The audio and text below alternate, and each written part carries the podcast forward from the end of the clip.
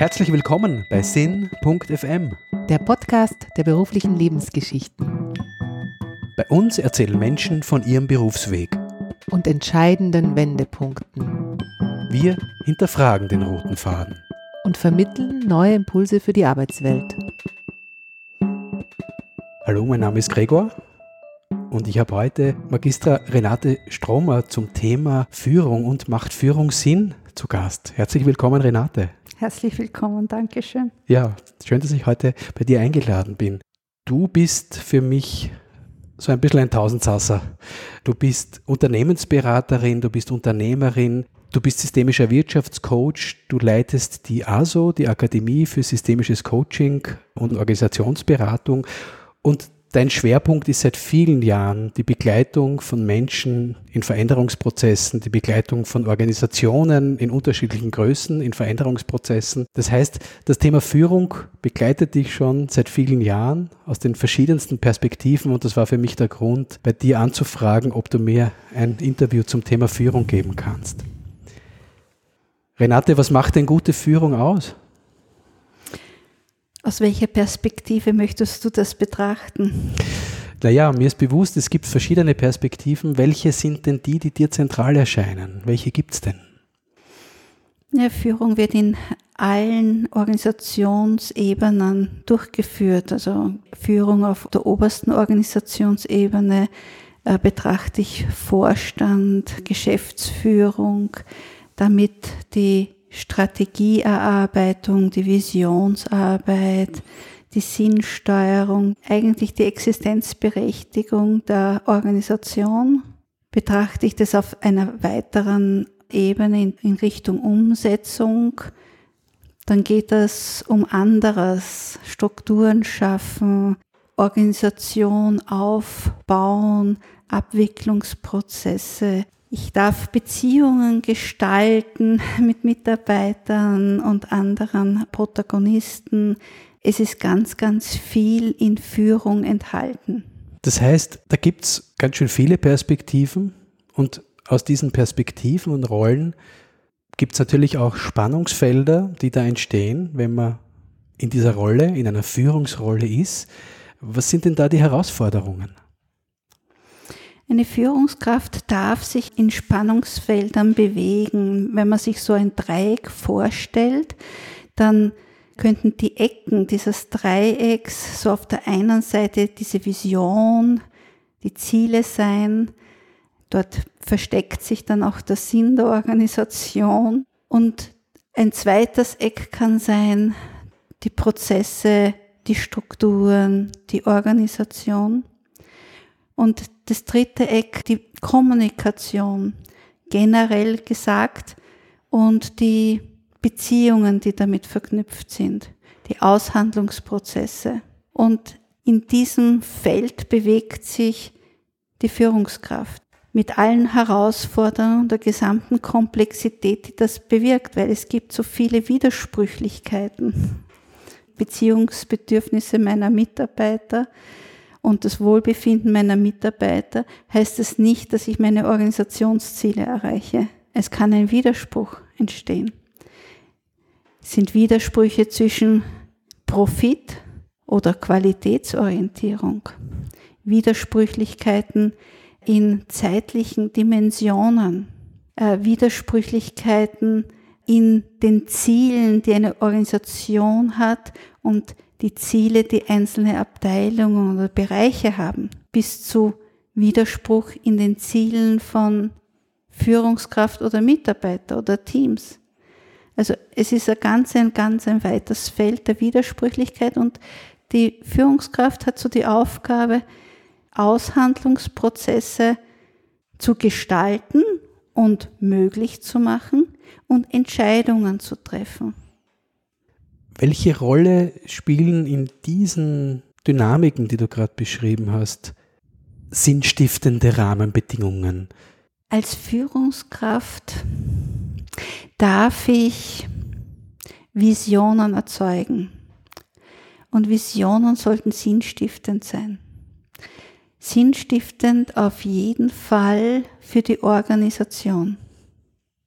Und wenn ich diese Sinnstiftung auf der Ebene der Organisation definiere, gestalte und diese Gestaltungsspielräume in Anspruch nehme, heißt das, ich darf sie kommunizieren.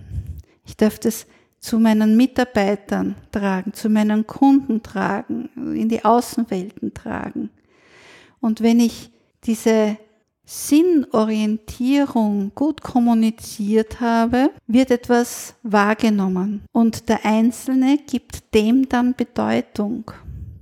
Und jeder Mitarbeiter in einer Organisation hat eine eigene Bedeutungsgebung von Sinn. Die Bedeutung, das, was er in der Organisation wahrnimmt, was sinnvoll sein soll und sinnstiftend sein soll, auf der einen Seite und auf der anderen Seite seine persönlichen sinnstiftenden privaten Anteile, sein privates Erleben. Und damit ergibt sich miteinander eine Art Aushandlungsprozess, ein Abstimmungsprozess. Und wenn es zu einer Überlappung kommt, dann wird ein Mitarbeiter sich entsprechend engagieren. Gibt es keine Übereinstimmung, wird es zu einer Trennung langfristig führen.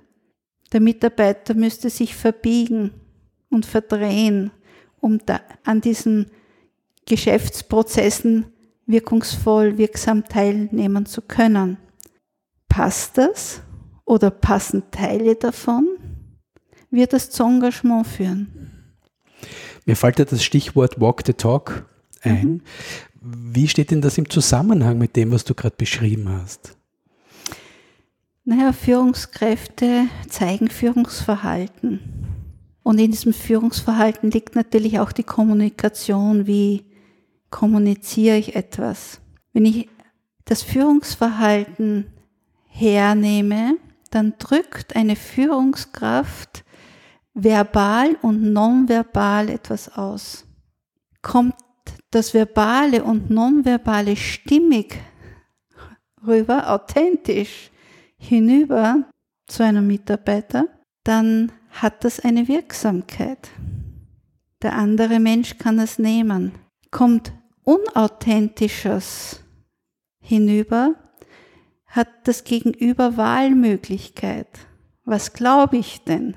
Und dann kommt es zu Wirksamkeit, im positiven wie im negativen. Eine Führungskraft hat also in, hinter dem Führungsverhalten so eine zweite Ebene, die ich denken kann.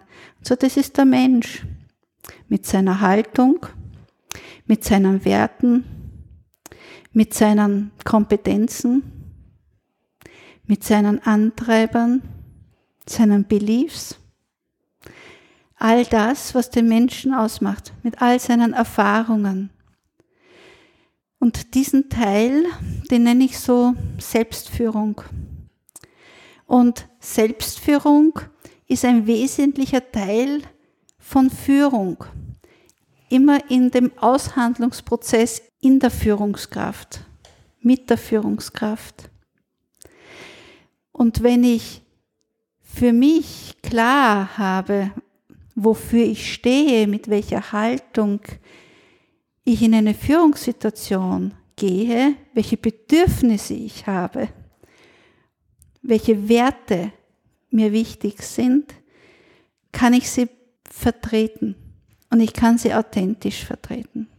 Das heißt, Gute Führung hat nichts mit Perfektion und nicht unbedingt auch mit Macht und Machtausübung zu tun, sondern der Faktor Haltung ist ein ganz zentraler, um authentisch und glaubhaft zu sein. Genau, es geht um Haltung. Und wenn ich einen systemisch-konstruktivistischen Ansatz hernehme, das, was ich auch lehre und auch selber lebe, dann gibt es Grundprämissen.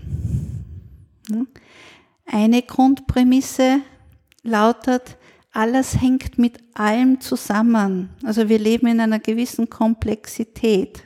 Ich muss die Komplexität reduzieren, damit ich eine Lösung für mich erarbeiten kann für ein bestimmtes Thema. Trotz allem habe ich eine Wechselwirkung. Ich habe Rückkoppelungsprozesse. Das heißt, wenn ich jetzt mich in eine bestimmte Führungssituation hineinversetze, bedeutet das, wenn ich von meiner Haltung her ein Menschenbild habe, meine Mitarbeiter geben ihr Bestes nach bestem Wissen und Gewissen ja, und sie bringen ihre Kompetenzen rein, dann werde ich ein Führungsverhalten entsprechend dessen zeigen. Ich werde entsprechend kommunizieren und Wirksamkeit bei meinem Mitarbeiter erzeugen. Der konträre Fall, wenn ich von meiner Haltung her sage, ich kann alles besser, ohne mich geht die Welt zugrunde, werde ich das von meiner Haltung in mein Verhalten, in mein Führungsverhalten reinbringen und entsprechende Wirksamkeit bei meinen Mitarbeitern erzeugen. Und da bin ich noch nicht einmal beim spezifischen Thema, um das es vielleicht in dieser Führungssituation geht. Welche Rolle kann da für Führungskräfte systemisches Coaching spielen? Ein Bewusstmachen dessen, was wirksam ist, auf verbaler und nonverbaler Ebene. Ein Bewusstmachen, welche systemischen Wirksamkeiten einfach mitlaufen in der Beziehungsgestaltung und in dem Bewusstmachen der Wirksamkeit, das Entwickeln von alternativen Handlungsstrategien, Verhaltensstrategien, Kommunikationsstrategien etc. Also es zahlt sich für jeden aus, einmal hinzuschauen, was bringe ich rein und wie wirke ich. Führungsverhalten hat Auswirkung auf die Leistungsfähigkeit und auch auf die Gesundheit von Mitarbeitern. Was gibt es da für positive und negative Auswirkungen? Best Case, die Mitarbeiter sind motiviert, sie geben das Beste, was sie geben können, sie engagieren sich, sie bringen Ideen rein.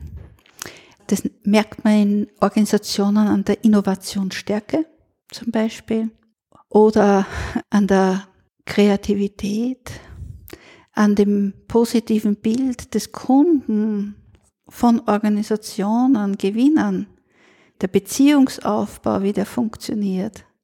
Und das sind nur einige Beispiele, an denen man das festmachen kann. Und in diesem Führungsszenario nehmen Mitarbeiter ihre Selbstwirksamkeit wahr, sie nehmen ihre Gestaltungsräume wahr, Sie nehmen ihre Entscheidungsspielräume wahr. Sie nehmen wahr, dass sie zugehörig sind zu einem Team und zu einem aktiven, funktionierenden Team.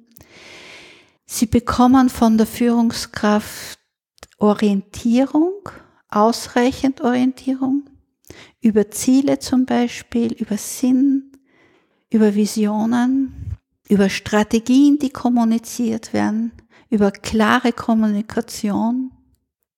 Diese Mitarbeiter nehmen auch Wachstum wahr, nämlich persönliches Wachstum und Wachstumsmöglichkeiten, Entwicklungsmöglichkeiten.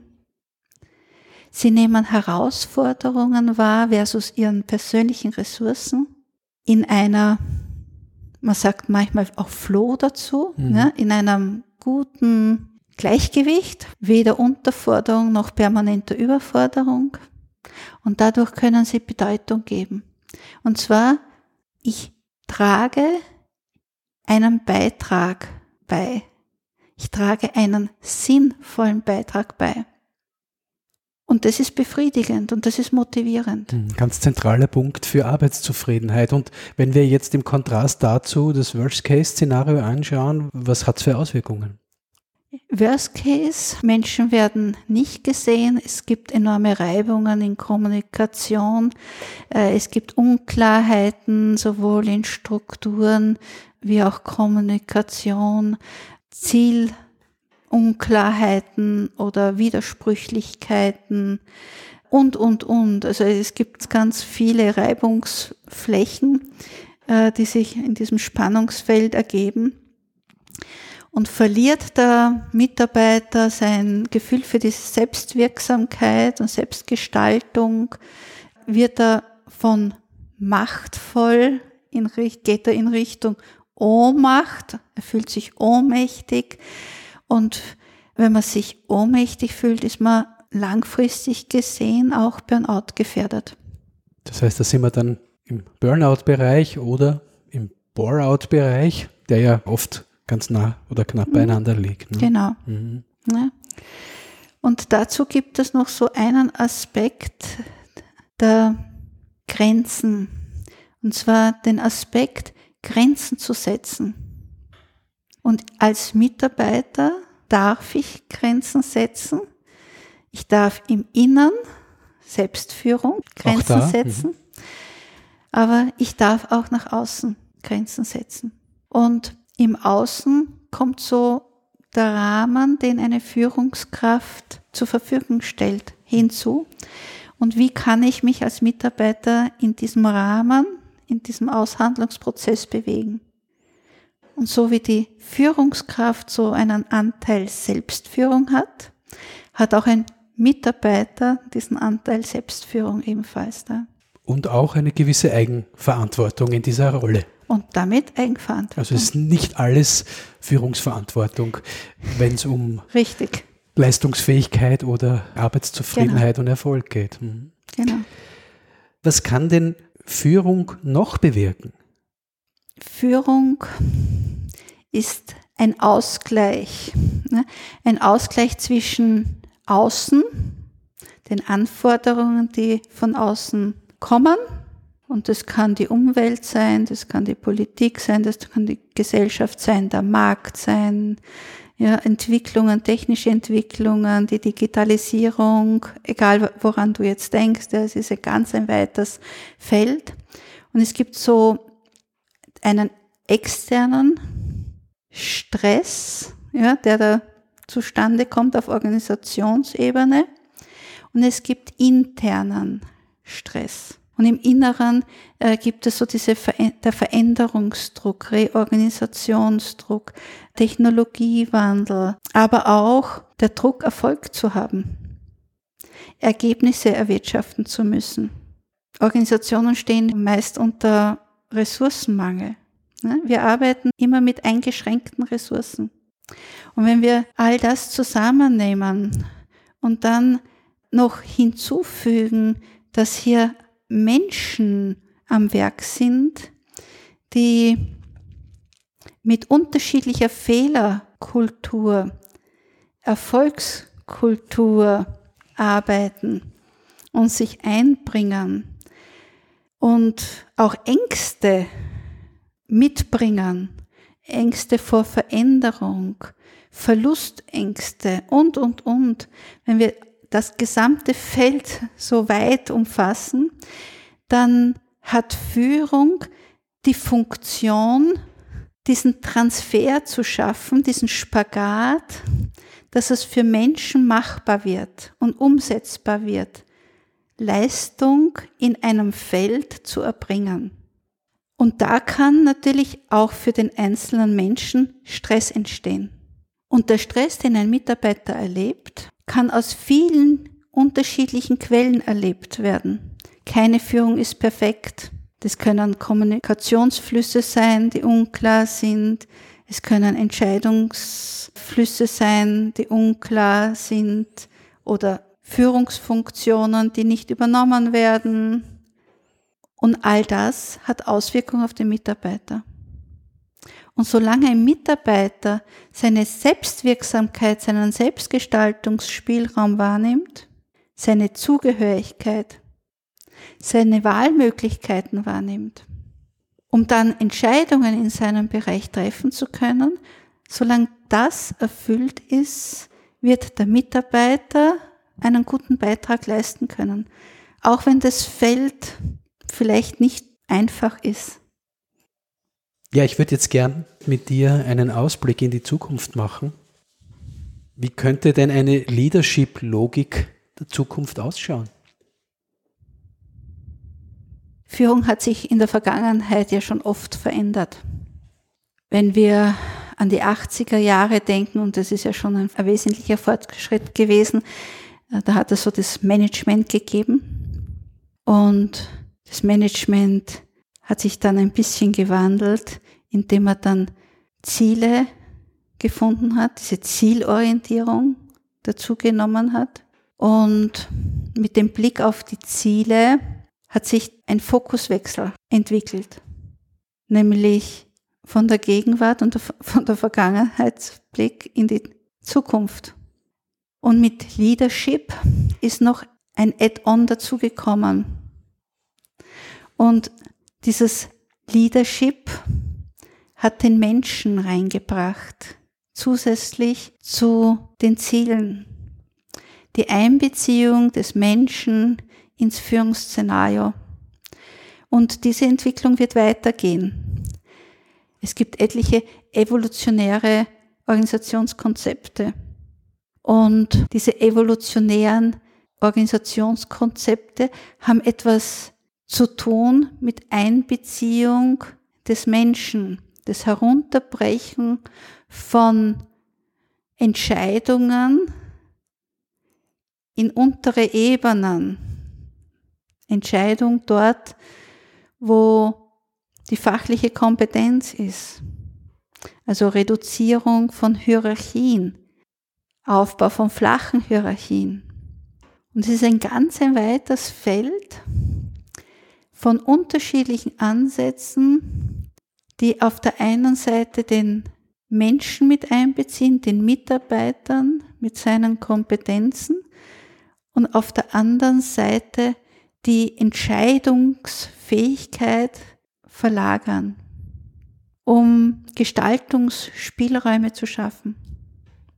Und das ist eine spannende Entwicklung, die wir in den nächsten zehn Jahren gehen werden. Und wohin wird das führen? Im Optimalfall wird es dazu führen, dass Führungskräfte Neues lernen dürfen. Führen ohne Macht. Ja? Wie führe ich in einem agilen Umfeld? Was heißt dann führen noch? Was an Rahmen muss ich zur Verfügung stellen? Und wo darf ich für mich eine Grenze setzen als Führungskraft? Welchen Raum stelle ich zur Verfügung? Einen Gestaltungsraum verfügbar zu machen, heißt eine Vision zu vermitteln, die beim anderen das Bedürfnis auslöst, sich hier anzuschließen. Es heißt auch, Sinn zu vermitteln, wie wir schon gesagt haben, durch einfache, klare Kommunikation, die andere fasziniert und begeistert, um diesem Sinn zu folgen. Es heißt aber auch, Vertrauen aufzubauen.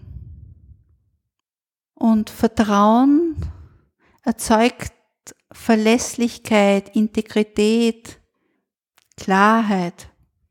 Und es heißt auch eine Form von Selbstmanagement, selbst zu leben, aber andere Mitarbeiter hinzuführen, Selbstmanagement zu lernen und den Raum einnehmen zu dürfen, zu wollen, zu können, um ihn dann zu füllen, mit Leben zu füllen. Und wenn ich so eine Art Führungsverständnis habe, dann braucht das eine Form von Umlernen bei der Führungskraft und Führungskräfteentwicklung.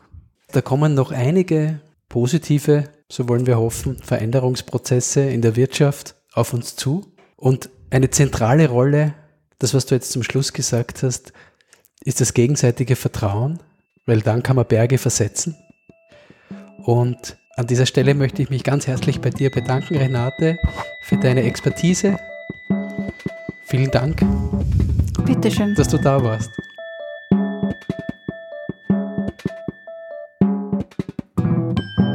Wir bedanken uns fürs Zuhören und freuen uns darauf, mit euch auf die Spur von weiteren Karrieregeschichten zu gehen. Alle Interviews findet ihr auf unserer Website sin.fm. Bis zum nächsten Mal.